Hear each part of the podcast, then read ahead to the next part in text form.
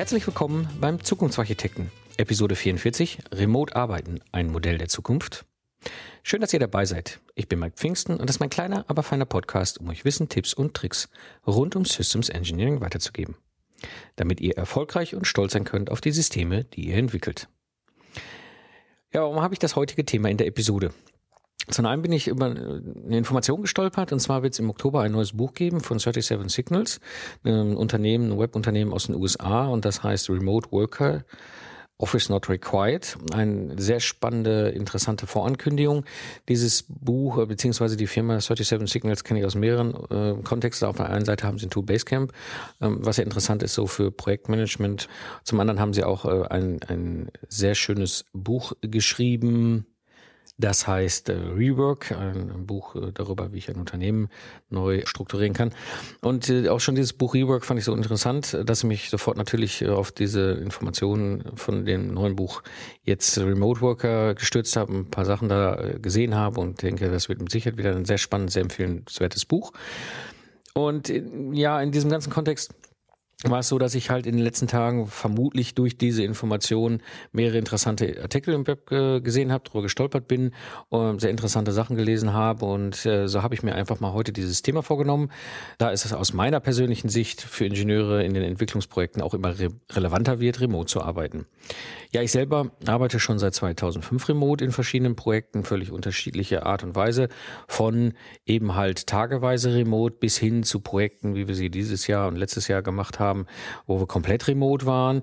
Das heißt, unsere gesamten Arbeitspakete komplett aus unserem eigenen Büro ge gefahren haben.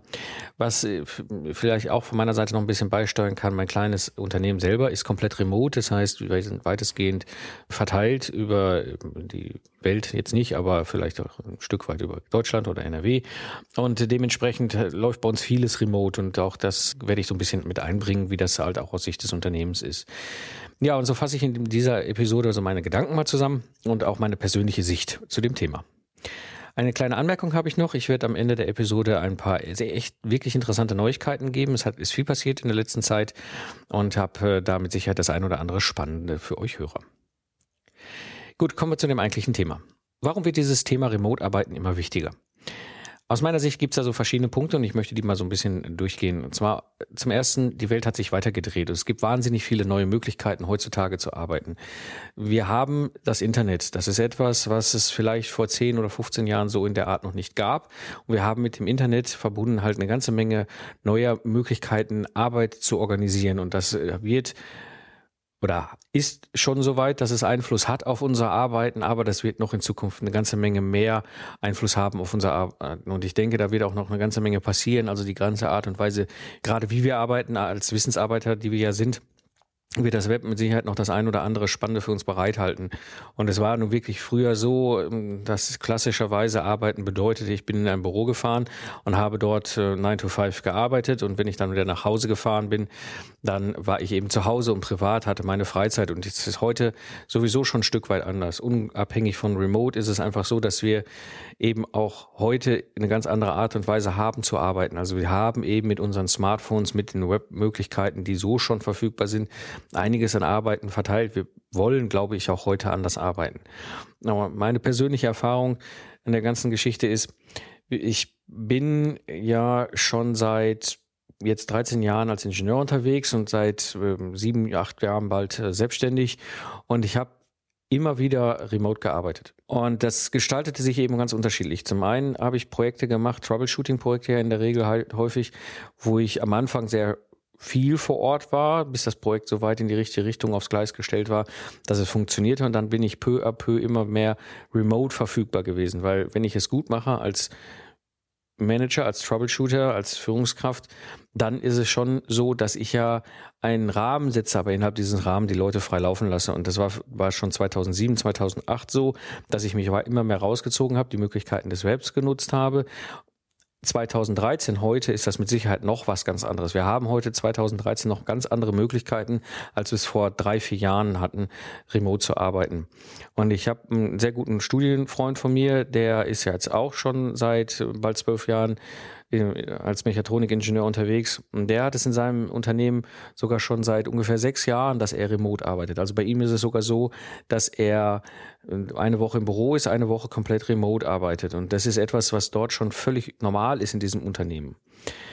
Ein zweiter Punkt neben der Tatsache, dass sich die Welt weitergedreht hat, ist aber auch, dass wir weltweit verteilte Teams haben. Und da ist es schon für mich seit Ewigkeiten normal, dass ich mit Leuten zu tun habe, die irgendwo auf der Welt äh, verteilt sitzen. Ob das jetzt ein Kunde ist in Japan oder ob das jetzt eine Entwicklungsabteilung ist in Ägypten oder ob das jetzt ein, ein äh, Spezialist ist, der Algorithmen in den USA entwickelt. Für mich ist das eigentlich etwas, was schon seit Ewigkeiten normal ist was heute in dem Projekt mit Sicherheit noch mehr dazu kommt, als es vielleicht vor 15 Jahren war, wo ja Entwicklung so ein Closed Job war, also so eine Geschichte, da haben die Entwicklungsingenieure da an einem Standort gesessen und haben eben halt diese, diesem Thema gearbeitet, aber es gab relativ wenig weltweit verteilte Teams. Und das ist heute definitiv anders. Und das wird in Zukunft mit Sicherheit noch mehr sich verändern.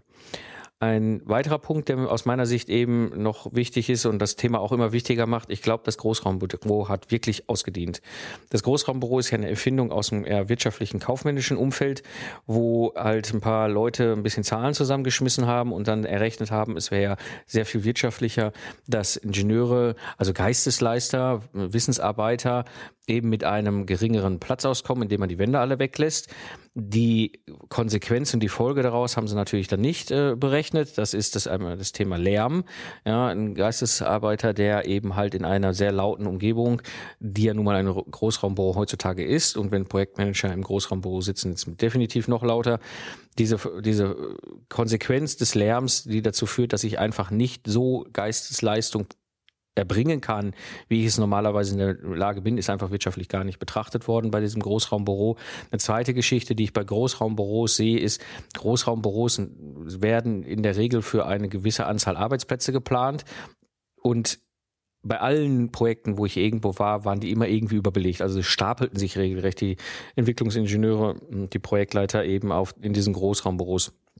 Aus meiner Sicht hat das ausgedient. Das ist ein Modell aus einer vergangenen Zeit. Ich habe dazu auch noch mal eine eigene Episode gemacht, schon lange Zeit her. Episode 15 gibt uns die Türen zurück, wo ich mal explizit auf diese ganze Problematik eingegangen bin. Das ist eine Episode, wo ich auch sehr, sehr viel Rückmeldung bekommen habe aus dem, aus dem Netz von Hörern, die gesagt haben, das sind echt interessante Aspekte und da redet mal jemand über dieses Thema offen.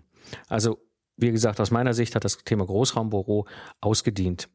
Ein weiterer Grund, warum Remote-Arbeiten aus meiner Sicht immer wichtiger wird, ist, wir haben immer komplexere Projekte und komplexere Projekte führen zwangsweise natürlich auch zu einer viel höheren Spezialisierung der Ingenieure. Und diese Spezialisierung bedeutet, ich kann dann auch Spezialisierung irgendwo bündeln.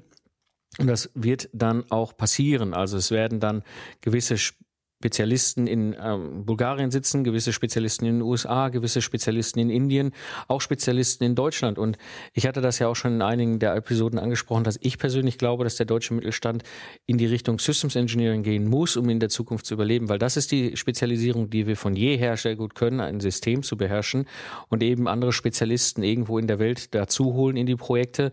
Und das bedeutet zwangsweise, dass dieses Thema Remote-Arbeiten wichtiger wird.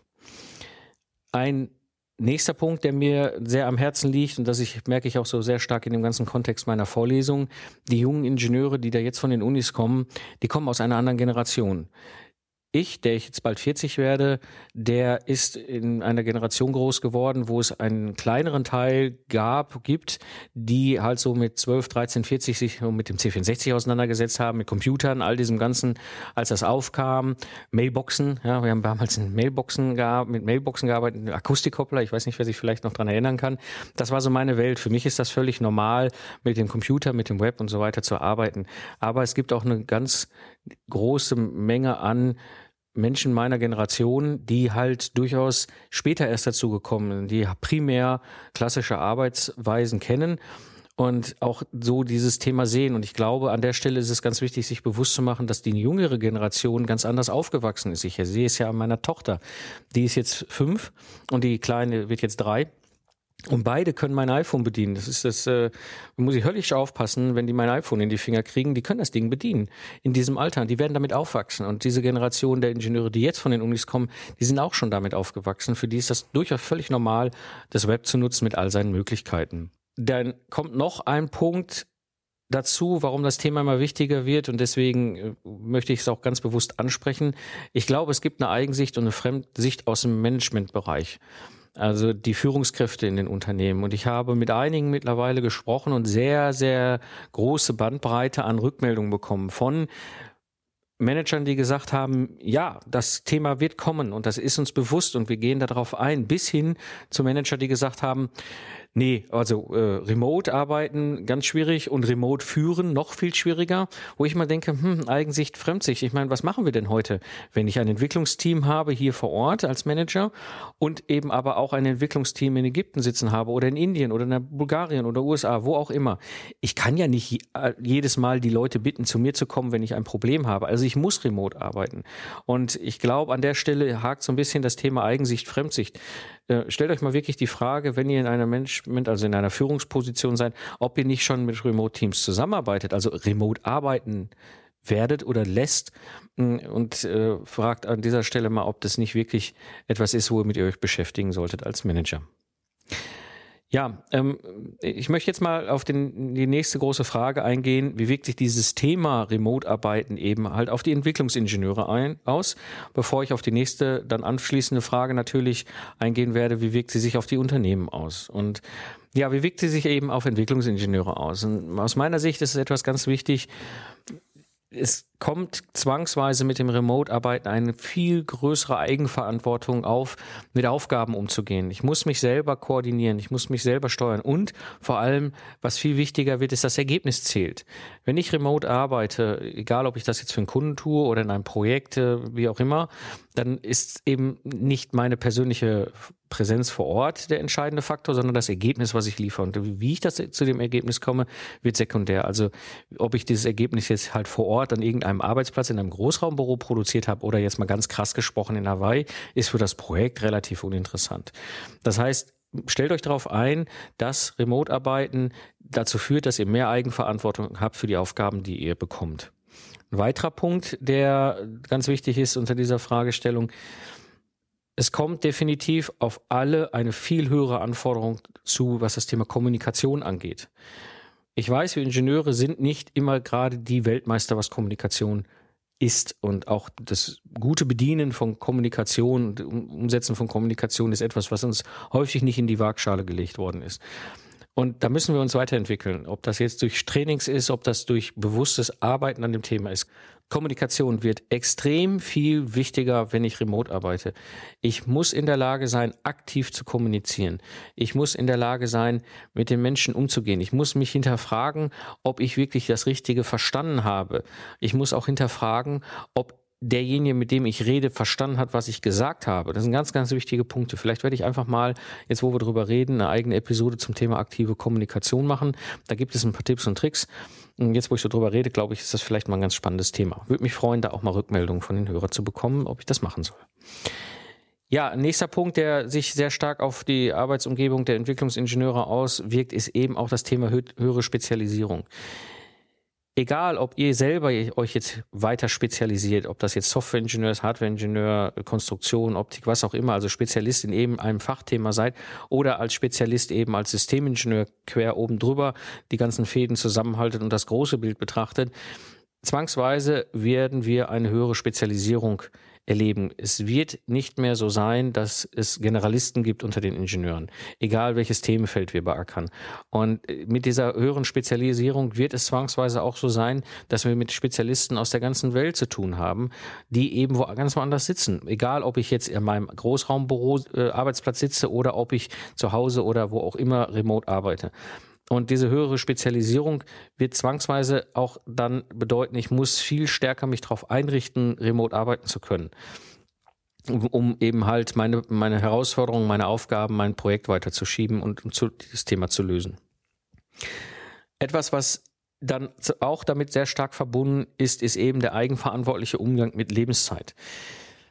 Ich habe, als ich eingestiegen bin in meinem Job, noch so erlebt, die klassische Art und Weise als Ingenieur in einem Entwicklungs Bereich zu arbeiten. Das war 9 to 5 und dann anschließend war auch Schluss. Ich bin dann abends nach Hause gegangen. Das war so die klassische Einstellung der Leute dort. Ich habe das nicht so ganz verstanden. Ähm, für mich gab es irgendwie nie so richtig die Trennung zwischen Arbeitszeit und privater Zeit, weil es für mich Lebenszeit ist. Ich mache Dinge, die mir Spaß machen und ich kann jetzt nicht unterscheiden, wenn ich beim Joggen zum Beispiel über irgendein Problem grübel und ein Ergebnis dann oder eine Lösung finde, war das jetzt Arbeitszeit oder Privatzeit. Wenn ich jetzt irgendwo unterwegs bin und äh, ein gutes Buch lese und plötzlich dieses Buch mir einen, einen Gedankensprung ermöglicht und ein Problem äh, anspricht, was ich die ganze Zeit schon habe in meinem Projekt, ist das jetzt Privatzeit oder ist das jetzt eben Arbeitszeit? Und damit verbunden stellt sich auch die Frage, was bedeutet Lebenszeit? Etwas, was ich erlebe, wenn ich remote arbeite, ist eben, ich muss da sehr eigenverantwortlich mit umgehen. Das heißt, ich muss mir bewusst sein, dass ich ganz andere, äh, ja, ich sag mal, Herausforderungen angeben muss, was Arbeiten an, angeht. Das fängt bei so simplen Sachen an. Das war schon 2005 so, als ich mich selbstständig gemacht habe. Wenn ich remote gearbeitet habe, auch wenn es damals noch in meiner eigenen Wohnung war, dann bin ich halt hingegangen und habe mich angezogen, als wenn ich nach draußen gehe, als wenn ich zum Kunden oder wenn ich zum Projekt gehe. Dann saß ich zwar angezogen eben in meinem eigenen meiner eigenen Wohnung, an meinem kleinen Schreibtisch. Aber ich hatte ganz bewusst jetzt mir dem, den, die Umgebung geschaffen, wo ich gesagt habe, ich bin jetzt am Arbeiten auch äh, was ganz wichtig ist im Umgang mit eigenverantwortlichem Umgang mit dieser ganzen Lebenszeit ist, aufzupassen, nicht zu überarbeiten. Gerade Leute, die auch mit Begeisterung an Themen arbeiten, neigen dazu, ähm, gar nicht zu merken, wann es vielleicht auch mal gut ist, einen Punkt zu machen, Pause, Stopp zu machen, rauszugehen, mal eine halbe Stunde zu spazieren zu gehen oder joggen zu gehen oder auch mal den Abend komplett abzuschalten und ein Thema zu ver vergessen. Das wird noch krasser, wenn wir remote arbeiten, weil wir eben halt raus sind aus diesem klassischen Uhrzeitschema, Stempelschema, was so unsere Eltern noch erlebt haben. Ja, also auch da, das wird mit Sicherheit eine große Herausforderung werden für Entwicklungsingenieure oder für Arbeitnehmer. Ein Punkt, der auch ganz wesentlich sich unterscheiden wird von früher, ist eben halt das ganze Thema Anwesenheit und Präsenz. Früher war es einfach so, ich bin anwesend. Ich gehe in mein Büro und bin da. Bin dann halt von acht bis um vier oder neun bis um fünf oder was auch immer anwesend, egal ob ich jetzt präsent bin oder nicht. Was ist ein Riesenunterschied? Anwesenheit und Präsenz sind zwei ganz unterschiedliche Dinge. Das fällt gar nicht so auf, wenn wir an einem, einem festen, regulären Arbeitsplatz gebunden sind. Dann sind wir anwesend und wenn das Projekt gerade mal ruft, sind wir dann auch präsent. Was anders ist das, wenn ich remote arbeite. Ich bin nicht anwesend. Aber dann ist es wichtig, wirklich bewusst präsent zu sein. Sprich also verfügbar zu sein in diesem Projekt äh, in, in Form von Präsenz, dass ich auch relativ schnell Kommunikation aufbauen kann in jeglicher Form oder auch meine Arbeitsergebnisse produziere. Das ist eine ganz wichtige Art und Weise, mit dem ganzen Thema umzugehen. Es ist ein anderes Arbeiten. Es ist eine andere Art von Arbeiten. Und ich muss mir viel bewusster sein, wenn ich jetzt an einem Thema sitze, dann bin ich jetzt wirklich präsent für dieses für diese Aufgabe, für die nächste Stunde oder zwei und konzentriere mich darauf und lass mich nicht von E-Mails und Telefon und sonst irgendwas ablenken ähm, oder dem Postboten, der dann äh, gerade das spannende Amazon-Paket bringt, was ich ja schon seit drei Tagen ähm, sehnlichst erwarte. Ich muss dann mir bewusst die Präsenzzeit schaffen und diese Themen an, abarbeiten. Das ist eine ganz andere Art äh, von Arbeiten. Ein nächster Punkt, der sich mit Sicherheit stark auswirken wird, ist eben das Thema Lernen zu lernen. Wir werden anders lernen. Wir tun es heute schon teilweise. Und Lernen fun funktioniert ja auch ein Stück weit, dass ich anderen Leuten etwas abschaue, anderen Menschen etwas abschaue. Das heißt, ich habe früher einen Kollegen bei der Arbeit zugesehen. Sprich, also ich bin dann hingegangen, habe meine Frage gestellt und er hat mir das mal eben gezeigt, wenn er denn Zeit hatte.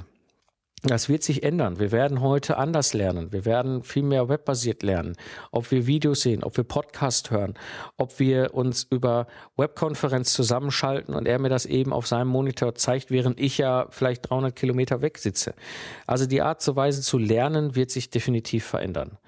Und auch damit müssen wir lernen, umzugehen. Wir haben das Lernen zu lernen verlernt sehr schöner Satz. Mm, aber ja, was ich damit sagen will, ist wirklich, uns muss das bewusst sein, zu wissen, wie wir lernen. Ja, ein, ein, ein letzter Punkt, der mir noch so als Gedanken im Kopf rumschwirrt, ist eben nicht verschollen gehen. Was heißt denn das jetzt? Also etwas, was eine hohe Gefahr ist in einem Projekt, ist, wenn ich remote arbeite, eben, dass ich verschollen gehe. Dass ich eben wo nicht mehr für die anderen äh, sichtbar bin, weil ich bin ja nicht mehr da. Dieses Verschollen gehen kann so weit gehen, dass Leute gar nicht mehr dran denken, dass ich Teil eines Projektes bin. Das heißt, ich muss mir als Remote Worker ganz bewusst sein, ganz stark bewusst sein, dass ich eben auch für die anderen sichtbar bin, ja, dass ich also mich auch sichtbar mache, ob es dann doch so ist, dass ich mal einmal die Woche ins Büro fahre oder ob es dann ganz bewusste Möglichkeiten des Unternehmens gibt, eben äh, das Projektteam zusammenzubinden, ob das Regelmeetings, Telefonkonferenzen, was auch immer ist. Also passt auf, dass ihr nicht verschollen geht. Abschließend zur Frage, wie wirkt sich das Thema auf die Entwicklungsingenieure aus, möchte ich einfach mit euch mitgeben, ihr müsst selber für euch klären, wie ihr euer Leben gestaltet und damit auch euer Arbeiten, was euch mehr liegt. Remote-Arbeiten ist nicht besser und nicht schlechter als alle anderen Arbeitsformen auch. Sie ist nur deutlich anders. Das müsst ihr für euch klären. Und etwas, was ich euch jetzt schon mitgeben kann, was ich bei Kunden von mir sehe, aber was auch bei mir im Unternehmen schon normal ist, das Unternehmen wird es für euch nicht mehr tun. Es wird nicht mehr so sein, dass das Unternehmen von euch verlangt 9 to 5 und einen Arbeitsplatz dahinstellt. Diese Zeiten sind vorbei. Also macht euch Gedanken, wie ihr mit dem Thema Remote-Arbeiten in Zukunft umgehen wollt. Jetzt möchte ich mal mich so ein bisschen mit der Frage beschäftigen, wie wirkt sich dieses Thema Remote-Arbeiten eigentlich auf Unternehmen aus? Der allererste Punkt, der mir in den Sinn kommt, ist eben der totale Unsinn der Stempelkarte ich habe das im Jahr 2000 schon nicht verstanden. Ich habe 2000 angefangen zu arbeiten, nachdem ich mein Studium fertig hatte. Und wir hatten quasi Stempelkarten. Und äh, ich habe das, bis heute sehe ich das, Stempelkarten. Mein Gott, wir sind Wissensarbeiter. Wir arbeiten mit unserem Kopf. Das heißt, unser Kopf ist eingeschaltet und zwar unabhängig von irgendeiner Stempelkarte. Eine Stempelkarte ist definitiv keine Aussage über Leistungsfähigkeit und Leistungserbringung, sondern sie ist einfach schlicht und einfach nur eine Aussage darüber, dass mein Körper physikalisch innerhalb des Unternehmens war. Nicht. Ja, und äh, an dieser Stelle ist es ganz wichtig, sich das bewusst zu machen. Remote-Arbeiten wird Stempelkarten total ad absurdum führen, weil es macht auch keinen Sinn. Die Mitarbeiter werden sich definitiv anders verhalten, anders organisieren, anders einstellen. Und als Unternehmen muss ich mir da Gedanken zu machen, ob die Stempelkarte wirklich noch das Werkzeug ist, das vor, ich weiß nicht, wann sie angeschafft worden ist, 100 Jahren, 50 Jahren, ist ja auch egal. Also eben, ob das wirklich noch ein adäquates Mittel ist, um Arbeitszeit zu messen. Ist das wirklich sinnvoll? Ein zweites Thema, was ich definitiv hier sehe, und das wird auch eine ganz starke Auswirkung haben, Führung wird sich verändern wenn wir Remote-Arbeiter haben, egal ob das Einzelpersonen sind, ob das Teams sind, wie auch immer, die Führung dieser Menschen wird sich definitiv verändern in unserem Projekt. Und das kann nur so funktionieren, dass ich als Führungskraft Vertrauen schenke. Dass ich diesen Menschen das Vertrauen schenke, dass sie ihre Ergebnisse liefern. Weil mit Zweifel und mit Vertrauensentzug am Anfang wird das System einfach nicht funktionieren. Dann sind wir in dem klassischen alten Art des Arbeitens. Also Vertrauen schenken beim Thema Führung wird ganz, ganz wichtig. Und was dazu kommt, und das ist ein Riesenthema, eben, wir müssen beginnen zu führen statt zu managen. Was ist denn die Aufgabe einer Führungskraft? Die Teams zu führen. Das heißt, ich als Führungskraft habe die Aufgabe zu entscheiden, bin ich hier entsprechend gerade auf dem richtigen Pfad unterwegs, ist unsere Strategie richtig? Wie habe ich so schön letztens irgendwo im Web gelesen, äh, lehnt die Leiter an der richtigen Mauer. Oder vielleicht dann doch nicht. Bin ich im richtigen Wald unterwegs? All diese Fragen, die, die da entstehen, ist Führung und eben nicht Verwalten von irgendwelchen Aufgaben und Menschen. Und das wird sich ein, das wird ein ganz, ganz großer Punkt sein beim Thema Remote-Arbeiten, der dort sich verändern wird und auch die Anforderung natürlich an die Führungskräfte. Und ein weiterer Punkt, der ganz, ganz wichtig ist, auch heute schon, auch wahrscheinlich damals schon war, aber bei Remote-Arbeiten, Remote-Workern noch viel wichtiger wird, ist, ich muss als Führungskraft zuhören. Das ist mein Job, den Menschen zuzuhören und für sie den Rahmen und die Umgebung zu schaffen, dass sie ihre Leistung bringen können, egal wo sie sitzen. Nächster Punkt, der mir einfällt und zu dieser Frage, wie wirkt sich das Thema auf Unternehmen aus, ist eben, es wird sich auch die Forderung der Mitarbeiter verändern. Wir müssen einfach damit umgehen als Unternehmen, dass wir Mitarbeiter haben werden, die eher in diesem klassischen Arbeitsumgebung arbeiten möchten und es wird Mitarbeiter geben, die eher remote bevorzugen. Wie gesagt, beides ist nicht gut oder schlecht, es ist einfach nur eine andere Art des Arbeiten. Wir sind in so einer Art Übergang teilweise auch und die jüngeren Mitarbeiter, die die auch affin sind mit dem, was da für Konsequenzen auf sie zukommen, was für Anforderungen auf sie zukommen, werden die Forderungen an die Unternehmen stellen und wir müssen uns als Unternehmen darauf einrichten, dass diese Forderung kommen wird, weil sonst werden wir die absoluten Leistungsträger der Zukunft verlieren. Ein ganz, ganz wichtiger Punkt. Ein nächster Punkt, der aus meiner Sicht dazu kommt, auch das Thema, wir müssen Verantwortung abgeben. Klassisch früher war das so, ich habe als Führungskraft Verantwortung für meine Mitarbeiter und ich habe als Unternehmen Verantwortung für meine Mitarbeiter und diese Verantwortung sieht so aus, dass ich sie fast quasi mehr oder weniger, manchmal habe ich das so erlebt oder gefühlt erlebt, ähm, bis hin zur völligen Entmündigung meine Verantwortung wahrnehme. Und das wird sich ändern. Also wir müssen Verantwortung abgeben an die Menschen, Verantwortung abgeben an die Unternehmen, äh, an die an die Mitarbeiter, an die Spezialisten in unseren Projekten und ohne das wird es einfach nicht gehen. Ein weiterer Gedanke, mit dem ich mich da auch schon lange rumtrage und der mir auch sehr wichtig ist, wenn wir mit Remote Workern zusammenarbeiten, dann müssen wir als Unternehmen klare strategische Leitlinien haben. Die großen Linien müssen wir erklären können, weil ein Remote Worker ist nicht eingebunden in den Alltag eines Unternehmens, aber er ist eingebunden in die Kommunikation. Und das bedeutet, ich muss ihm sehr klar die großen strategischen Linien mitgeben. Und wenn ich das nicht als Unternehmen für mich selber klar habe, dann werde ich auch Probleme bekommen mit Remote-Workern, also mit, mit Menschen, die remote arbeiten. Egal, ob das jetzt Entwicklungs-, ganze Entwicklungsteams sind oder einzelne äh, Spezialisten. Also ganz wichtig, die Unternehmen müssen sich wirklich klare strategische Leitlinien erarbeiten. Das ist gerade Aufgabe des mittleren und oberen Managements und diese Leitlinien auch kommunizieren, sodass alle Bescheid wissen, wohin die Reise geht. Und nicht jeder irgendwie abgekoppelt wie so ein Satellit um dieses Unternehmen herum äh, dreht und sich fragt, okay, wo geht's eigentlich hier hin?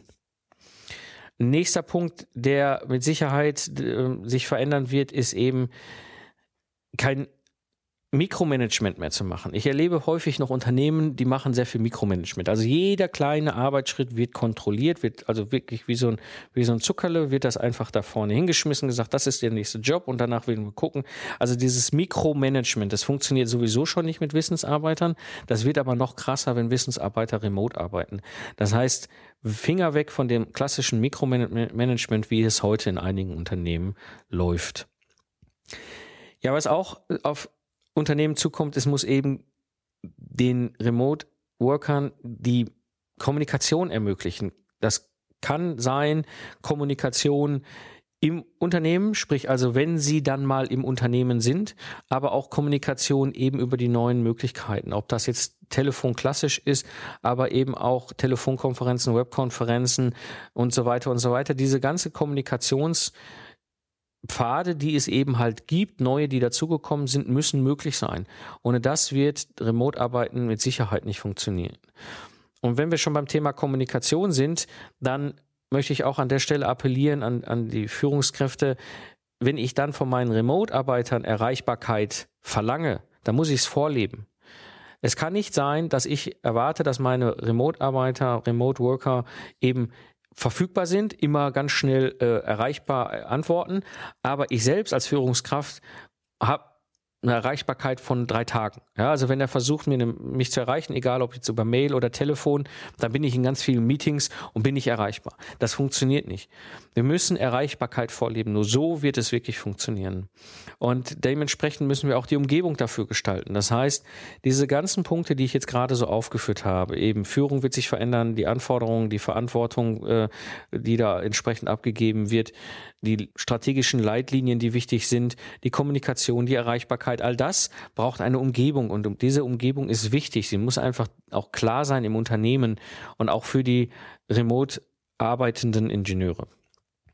Ein wichtiger Punkt, der vor allem so die äh, betrifft, die sich ja schon sehr lange mit dem Thema äh, webbasierten oder Remote-Arbeiten beschäftigen und für die das Netz äh, etwas ist, was in ihrem Alltag ist. Also ich persönlich zum Beispiel kann ich sagen, ich bin online oder offline.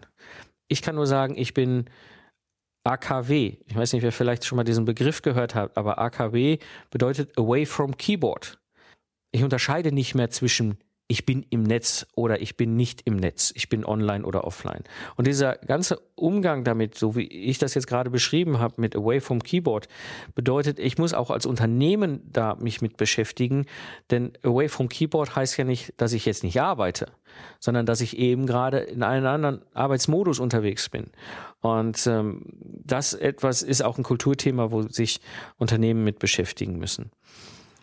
Ja, und zu guter Letzt ist es dann auch wichtig, wenn ich Remote Worker habe, eine, eine deutlich stärkere soziale Einbindung zu schaffen. Die klassische soziale Einbindung, und das ist für viele immer so der Grund, warum sie dann doch lieber ins Büro fahren, warum man, der Manager eigentlich eher lieber das ja on-site, also sprich das bei sich im, im Entwicklungsbereich arbeiten, als primäre als Arbeitsform definieren, ist ja eigentlich dieser Fluffung, das Quatschen an der Kaffeemaschine. All das ist natürlich bei den Remote-Arbeitenden nicht so präsent. Und wenn ich aber so eine Umgebung schaffe und sowas einsetze und auch bewusst äh, mache, dann muss ich eben durch Events oder auch durch Social Web ermöglichen, dass ich die Leute sozial einbinde und dass sie sich austauschen können. Das ist ganz, ganz wichtig. Ja, und so möchte ich an dieser Stelle einfach den Unternehmen mitgeben, ihr müsst hier umdenken. Auch das Management, ihr müsst hier umdenken. Und gerade an die Führungskräfte kann ich an der Stelle nur appellieren, nutzt die Chance, die sich da bietet. Jetzt habe ich so ein bisschen meine Gedanken schweifen lassen, äh, aus der Sicht der Ingenieure, aber auch aus der Sicht des Unternehmens. Jetzt möchte ich mal noch so zu einer Fragestellung kommen. Was könnt ihr denn konkret tun? Egal, ob ihr jetzt als äh, Entwicklungsingenieur oder als Systemingenieur in einem Unternehmen seid oder eben selber als Führungskraft. Und eine ganz, ganz wichtige, äh, ein ganz wichtiger Erfolgsfaktor beim Thema Remote-Arbeiten ist eben die absolute Fokussierung auf den Kundennutzen. Für alle muss der Kundennutzen klar sein, weil das ist der einzige Grund, warum es dieses Unternehmen gibt, wo wir arbeiten. Die Kunden kaufen bei uns, weil sie einen extrem hohen Nutzen von dem Arbeitsergebnis äh, erwarten oder ihn haben. Das ist der einzige Grund, warum sie nicht bei dem Unternehmen in der nächsten Straßenecke kaufen, bei unserem Wettbewerb. Und diese Fokussierung auf den Kundennutzen, den ich ja schon in diversen Episoden immer mal wieder angesprochen habe, wirkt sich auch beim Remote-Arbeiten aus. Wenn der Kundennutzen bekannt ist, dann kann können die Ingenieure, die remote arbeiten, viel stärker für sich entscheiden, was jetzt gerade wichtig ist. Arbeiten sie an, an, an Dingen, die den Kundennutzen unterstützen oder sind es irgendwelche begleitenden Aufgaben, die jetzt vielleicht für den Kundennutzen irrelevant sind? Oder gar sind es Aufgaben, die den Kundennutzen kaputt machen und dann möglichst schnell die Finger von lassen? Also ganz wichtig ist, macht in eurem Unternehmen bewusst, was ist euer Kundennutzen und kommuniziert auch diesen Kundennutzen eurer Produkte, eurer, eurer Dienstleistung. Eine nächste Möglichkeit, die sich sehr gut anbietet im ganzen Kontext Remote-Arbeiten, ist der Einsatz von Scrum. Scrum ist momentan so ein bisschen Modehype. Ich bin da auch sehr kritisch gegenüber, was da in manchen Management eben passiert mit dem Scrum. Aber die eigentliche Idee vom Scrum unterstützt sehr stark das Remote-Arbeiten. Und ich habe sowieso eine Hörerfrage zum Thema Scrum und da geht es halt darum, wie kann ich Release-Planung und Scrum miteinander verbinden.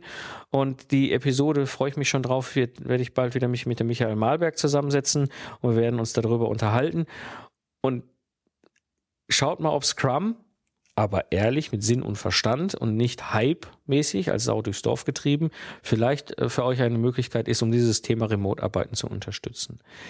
Ein weiterer ein weiterer Tipp, eine weitere Möglichkeit ist der Einsatz von Kanban. Ich nutze mittlerweile für alle möglichen Sachen, sowohl in meinem Unternehmen wie aber auch in den Kundenprojekten Kanban.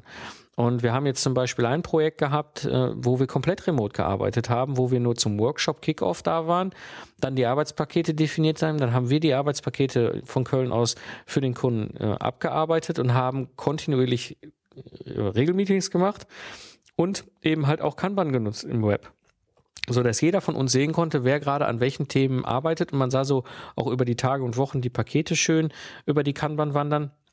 Eine wunderbare Möglichkeit, auch mit Remote-Arbeitern ähm, zu arbeiten, auch Vertrauen aufzubauen, zu sehen, da passiert wirklich was, auch wenn ich ihn jetzt nicht oder sie jetzt nicht persönlich gerade sehe und mit ihr sprechen kann. Und ich habe dazu ja auch eine eigene Episode schon gehabt, die Episode 28, Kanban und Co. Agile Methoden einfach mal erklärt, wo auch äh, mein absoluter äh, agile Spezialist äh, in meinem Podcast, der Michael Malberg, dabei war und wir das ganze Thema Kanban mal besprochen haben. Hört mal rein, vielleicht ist das ein oder andere Interessante für euch dabei. Ja, und ein letzter Punkt, was ihr machen könnt, und da spreche ich vor allem so an die IT-Abteilung Unterne der Unternehmen an, schafft vernünftige Remote Technologien an. Es ist alles schon da. Es kostet auch alles kein Geld mehr. Warum ist das alles, müsst, macht ihr das alles so kompliziert? Ja, vernünftige VPN-Anbindungen. Ich habe das erste Mal jetzt erlebt mit der Firma Hilti, wie genial eine vernünftige VPN-Anbindung sein kann. Wirklich irre interessant, was eigentlich heute möglich ist. Und dann gucke ich mir andere Kunden an, ja, wo man da mit einer VPN-Verbindung arbeitet, obwohl man eigentlich 300 Kilometer auseinander sitzt, wo ich das Gefühl habe, da wird jedes einzelne Byte einzeln von einem kleinen Mannequin durch die Leitung transportiert. Also die VPN-Anbindung ist der, die entscheidende Pulsader für die Anbindung von außen. Um, ähm, ein, ein zweiter ganz wichtiger Punkt ist, der auch für mich völlig normal ist, ist der webbasierte Austausch von Dokumenten. Damit meine ich jetzt nicht, dass ich meine Dokumente bei Google irgendwo durchschiebe, sondern ich habe Kunden, die über einen Webzugriff auf ihren internen FTP-Server es ermöglichen, den Teams entsprechend Dokumente zu verteilen, zu sharen, wie das so neudeutsch heißt. Und egal ob diese Teams jetzt interne sind oder externe, also wir haben dort die Möglichkeit gehabt, Sachen draufzulegen. Die anderen hatten die Möglichkeit, Sachen draufzulegen, hatten auch die Möglichkeit, Strukturen anzulegen. Wirklich wie ein geteiltes Laufwerk für alle, wo wir auch Dokumente austauschen können und eben das Web dazu nutzen und nicht irgendwelche E-Mail-basiertes Hin- und Herschicken. Ja, und ein, ganz wichtig auch unter diesem ganzen Kontext Remote-Technologien ist die Nutzung von Web-Tools, ob das Basecamp ist, ob das Trello ist oder was auch immer es gerade gibt.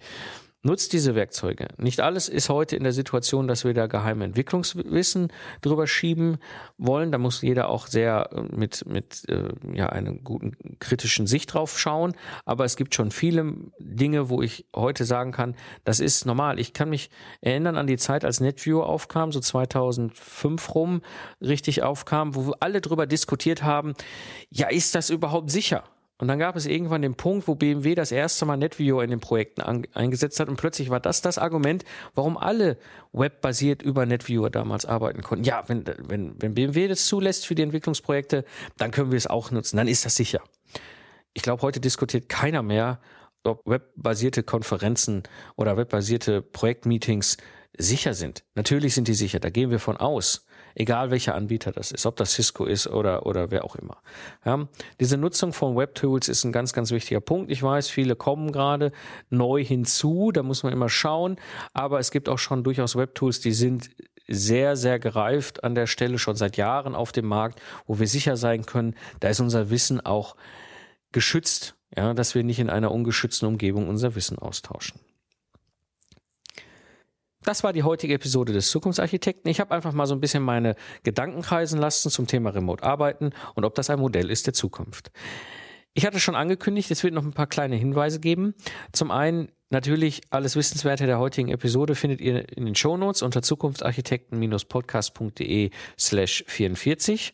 Und dann freue ich mich sehr, dass das ganze Thema Systems Engineering Barcamp 2013 Gestalt annimmt. Wir werden uns ja im Sommer noch vor den Sommerferien treffen. Ein, ein Barcamp ist ja eine sogenannte Unkonferenz. Das heißt, wir werden einfach nur die Räumlichkeiten stellen, die Infrastruktur stellen, ein bisschen was zu trinken dahinstellen und äh, vielleicht auch noch was zu essen. Da sind wir gerade am Klären.